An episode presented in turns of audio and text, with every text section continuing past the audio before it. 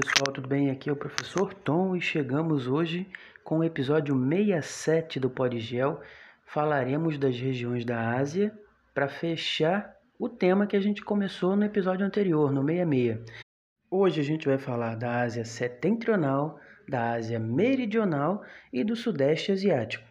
Mas antes, né, vou pedir para vocês, quem está chegando agora, né, quem já é habituê aqui, né, Sigam as redes lá do Podgel para fazer com que a gente consiga chegar a cada vez mais pessoas. A gente tem conseguido fazer isso, já são mais de 6.500 audições.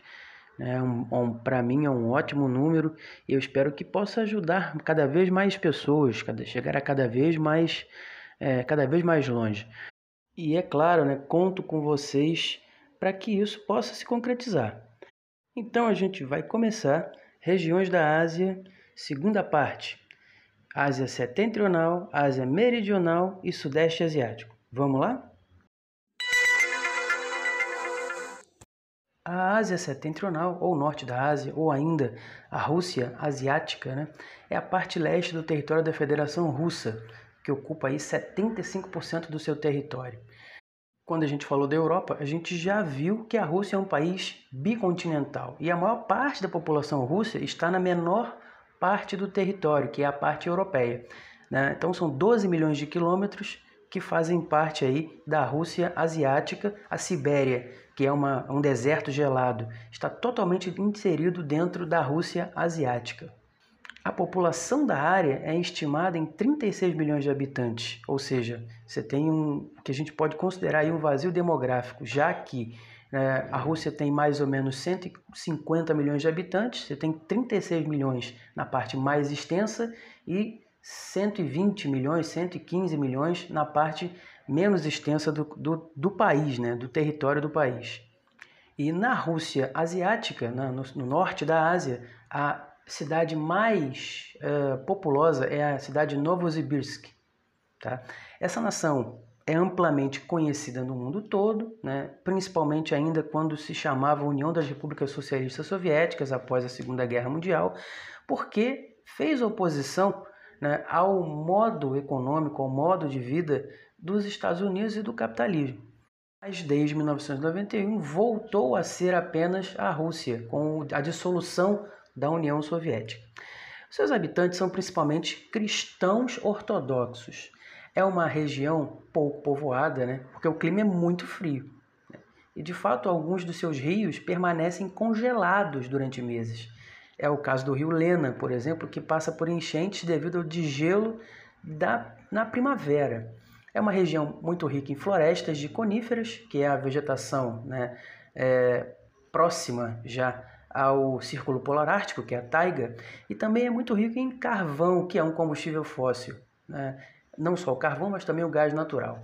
Né? Durante séculos, a taiga permaneceu quase desabitada e somente os caçadores e pastores de renas que visitavam essa região. Mas a partir do século XX, importantes indústrias madeireiras passaram a se estabelecer na Sibéria Ocidental e a instalar uma infraestrutura composta por estradas, linhas férreas, oleodutos e represas.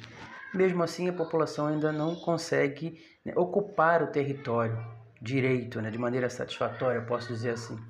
Né? Além das reservas de carvão e gás natural, também tem reservas de petróleo. Inclusive, as reservas de gás natural da Rússia, elas é, abastecem com, de energia a União Europeia, a Europa de uma maneira geral. A Ásia Meridional, ou Sul da Ásia, é constituída pelos países da porção sul do continente, obviamente, né? e abrange Índia, Paquistão, Nepal, Bangladesh, Butão, Myanmar e Sri Lanka. É caracterizada por grandes problemas sociais, né? a população né, sofre aí diversas consequências da economia, das economias locais né, e a má distribuição de renda nesses países. A numerosa e crescente população do Sul da Ásia condiz com essa realidade. A Índia, por exemplo, vai ser daqui a alguns anos o país mais populoso do mundo, isso porque o seu ritmo de crescimento vegetativo é muito alto. É, dentre todas as nações dessa região, a Índia é a que possui maior volume em sua economia, enquanto as outras estão mergulhadas em grandes crises socioeconômicas. A gente pode destacar aí a Cordilheira do Himalaia como uma das maiores e mais impressionantes cordilheiras do globo. Nessa cadeia montanhosa se localiza o Everest, que é o ponto culminante do nosso planeta, com 8.848 metros. É, e é classificado também como dobramento moderno, que é uma unidade de formação recente, ali na faixa dos 60 milhões de anos, e de grande instabilidade geológica, ou seja, é uma área onde podem ocorrer terremotos e atividade vulcânica, que influenciam, obviamente, o modo de vida e a economia dessas sociedades. A região também é atingida pelo fenômeno atmosférico chamado de monções, que transforma a área do sul da Índia e Bangladesh durante o inverno, que é seco, e o verão, que é úmido, causando no verão inúmeras enchentes, grandes aguaceiros e inúmeras enchentes.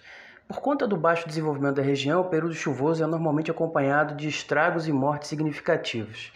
Aproximadamente 1,7 bilhão de pessoas vive na Ásia Meridional. Só que essa distribuição territorial da população é muito irregular. A maioria vive junto aos rios no litoral, particularmente junto às fozes dos rios. Assim, as densidades mais altas estão em Bangladesh e nos vales do Ganges e do rio Indo. Ainda que a maioria da população seja rural, aqui se localizam Calcutá, Mumbai, Nova Delhi, Karachi e Dhaka, cinco das maiores aglomerações urbanas do mundo, verdadeiros formigueiros humanos com mais de 10 milhões de habitantes. E aí a gente tem megacidades. Toda cidade que tem mais de 10 milhões de habitantes é considerada uma megacidade. E assim, por conta né, da grande quantidade populacional e das condições né, econômicas desses países, a gente vai ter grandes problemas de infraestrutura, de emprego, moradia e saneamento nessas cidades.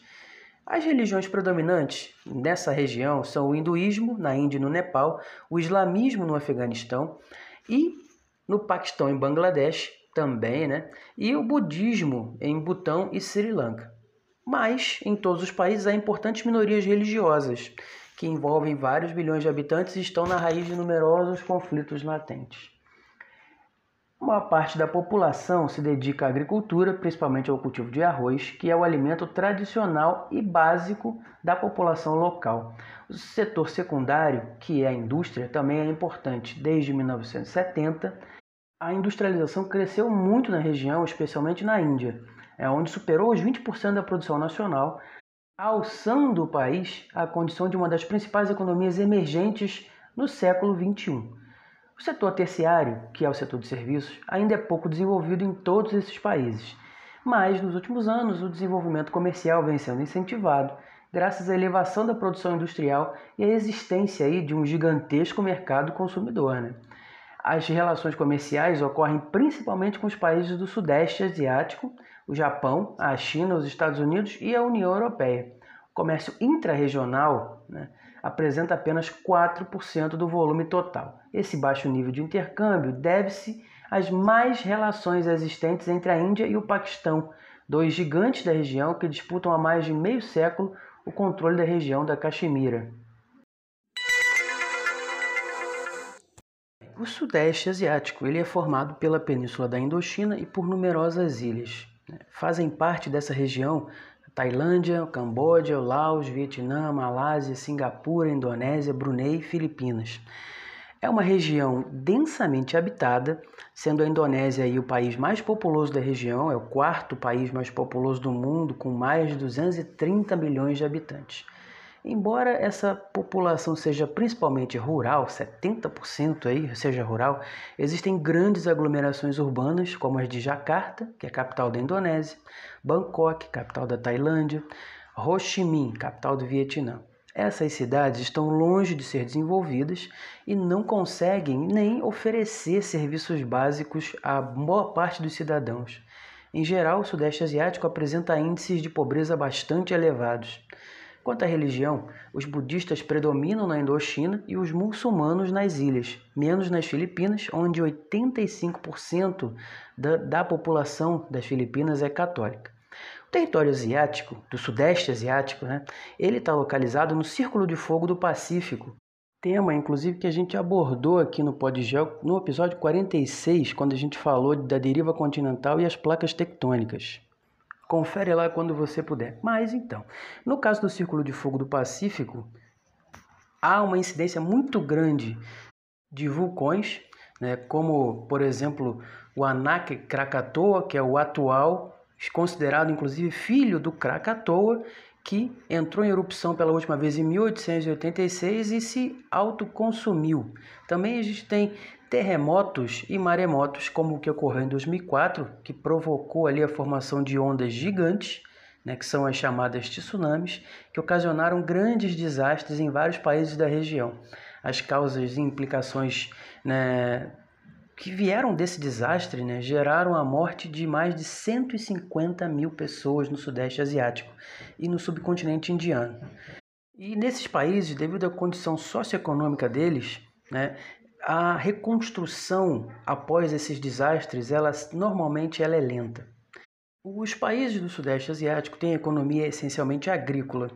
No Vietnã, por exemplo, mais de 60% dos habitantes se ocupam ali do setor primário que é o setor de extrativismo animal, vegetal e mineral.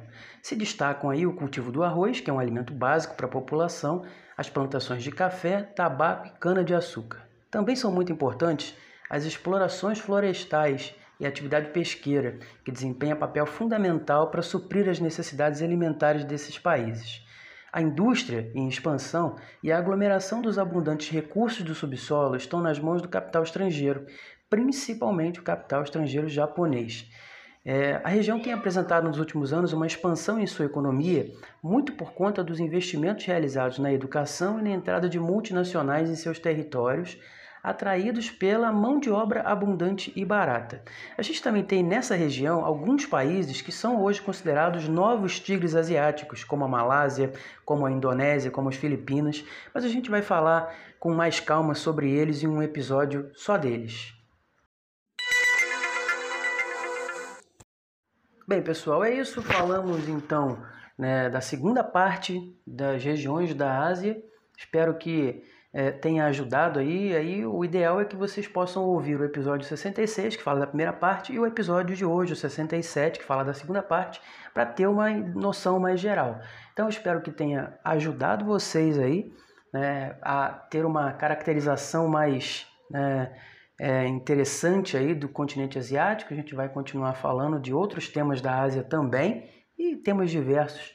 Né? Também espero que vocês, né, quem quiser, sugira temas, que é importante também a gente né, ver essas demandas de vocês que vêm ouvindo né, o Podgel. Né? E no mais, eu espero que vocês é, possam continuar dando essa força aí para o Podgel. Sigam o Podgel nas redes sociais, lá no Instagram, no professor underline Tom com N, né, lá no Facebook, na página do professor Tom Mascarenhas, lá no Twitter, né, no Twitter, né, no arroba Podgel Podcast, lá né, no Anchor, que é onde o Podgel está é, hospedado, né, no Spotify, no Castbox, Podcast Addict, né, nesses tocadores aí. E se puder favoritar o Podgel para estar tá sempre recebendo as notificações quando saírem os episódios, tá certo? Então, pessoal, é, ficamos por aqui. Agradeço aí a todos a força que a gente vem recebendo até aqui. Espero que isso continue. Espero que a gente possa continuar fazendo esse material chegar a mais pessoas. No mais, deixo um abraço a todos e até o próximo episódio.